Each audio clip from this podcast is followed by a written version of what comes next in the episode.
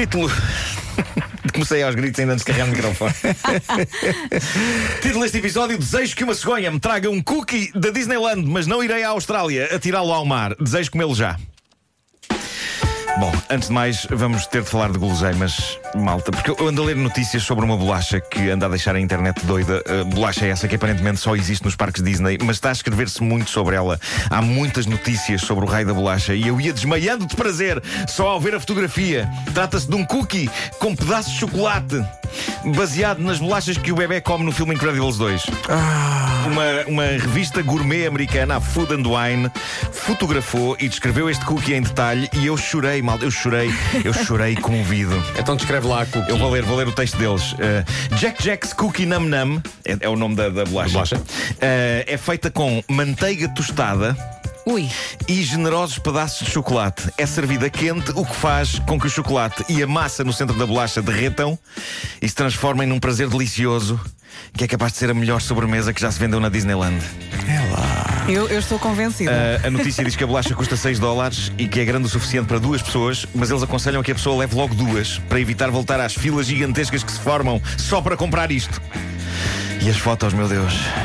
As fotografias, este, este cookie é poesia.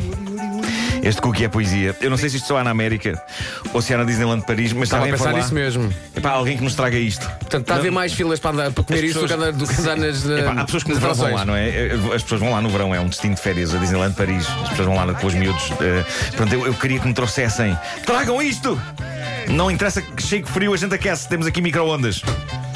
Eu presinto que está aqui um monumento capaz de transformar colesterol em canções de amor. ah, bom. Uh, eu pus uma fotografia, pus um link da notícia no meu Facebook. Uh, vou já ver no, isso. No, no, pessoal, não, por acaso não está no, no público. Uh, mas é bonito. Bom, o nosso caríssimo ouvinte João Sá enviou uma notícia maravilhosa sobre uma cegonha polaca. O que se passou foi isto: um grupo ecologista polaco, incrivelmente bem intencionado, pôs um discreto aparelho de GPS numa cegonha para acompanhar os hábitos migratórios da meiga ave. E eles ainda conseguiram, fascinados, acompanhar a cegonha uns belos 6 mil quilómetros até ela sobrevoar o Sudão depois disso aconteceram duas coisas. Primeiro, perderam contacto com a cegonha e depois, passadas umas semanas, receberam uma conta de telemóvel astronómica. e o que aconteceu foi simples. O aparelho GPS caiu da cegonha, foi encontrado por um tipo no Sudão que o abriu. Descobriu lá dentro um cartão SIM, meteu o cartão no telemóvel dele e depois pôs a conversa em dia com todos os amigos. A conta que a organização ecologista recebeu na Polónia referia-se a 20 horas de conversa, épicos 2.500 euros de chamadas, que claramente não foi a cegonha que fez. Eis como uma ideia tão bem intencionada sobre estudar a vida das cegonhas acaba com a coisa tão humana que alguém gamar um cartão de cima e fazer-se chamadas Podia à ter pala. sido pior. E agora vê-se a cegonha a dizer: já enganei mais uma. exato, exato.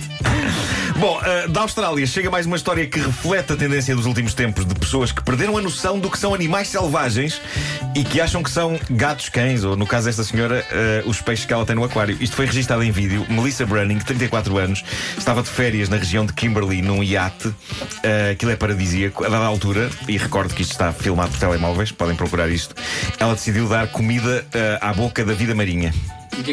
E é nessa altura que vamos explicar qual a vida marinha. É que eu perguntar qual a vida marinha causa. Ela decidiu dar um bocadinho de pão a um dos quatro enormes tubarões. Olha, oh. fofinhos, não é? O meigo bicho.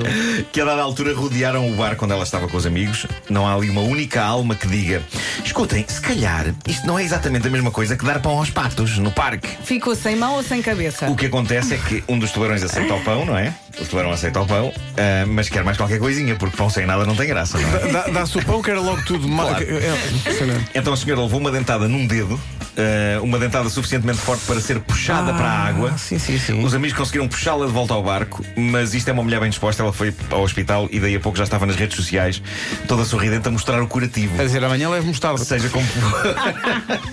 Parece que houve um pedaço de dedo que se perdeu. Ah, para sempre. As imagens são impressionantes. E ela na boa. Uh, agora a parte mais gira: quando o tubarão puxou esta senhora para a água, depois dela ter tido a ideia espetacular de lhe dar pão à boca, este tubarão estava a puxá-la não apenas para o convívio com quatro tubarões, mas também com uma quantidade insana de crocodilos com 7 metros de comprimento que há Pronto.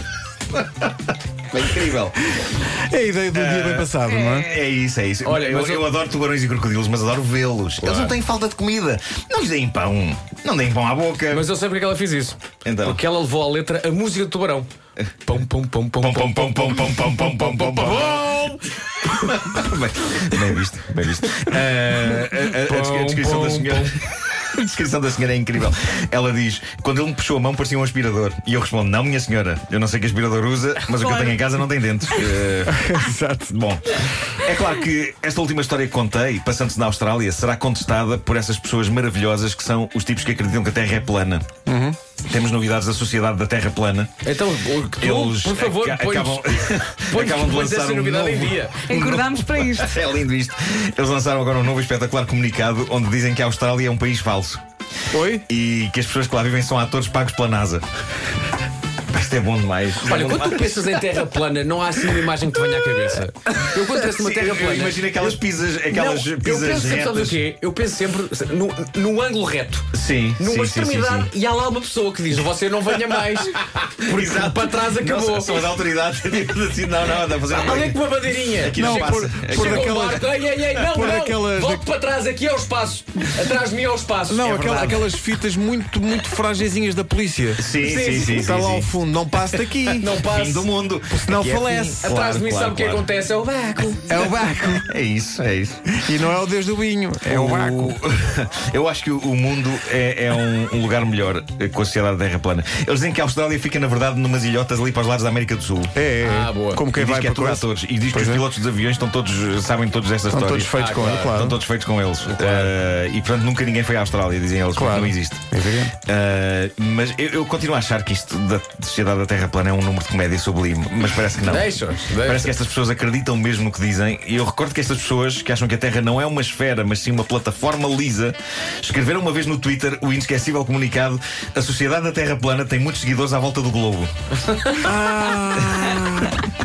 Ok, isso é comédia. Isso é, boa. é comédia boa. Que bom, isto é falha, bom. pá, que Isso é falha. comédia boa. Isto é bom. Tão bom. Gosto tanto de imaginar isso. Chegar lá à Austrália. Nem à Austrália, chegar ao fim do mundo e está lá uma baiazinha. sim. uma baiazinha. Pá, sim. Olha, já lhe disse. Olha, cuidado, está bem? O professor Armando veio cá no outro dia, teimou, teimou e nunca mais ganhou o É, é verdade, caiu, caiu Não. do precipício e ainda deve estar a cair nesta altura. deve estar a cair. E aquilo não há nada lá para baixo.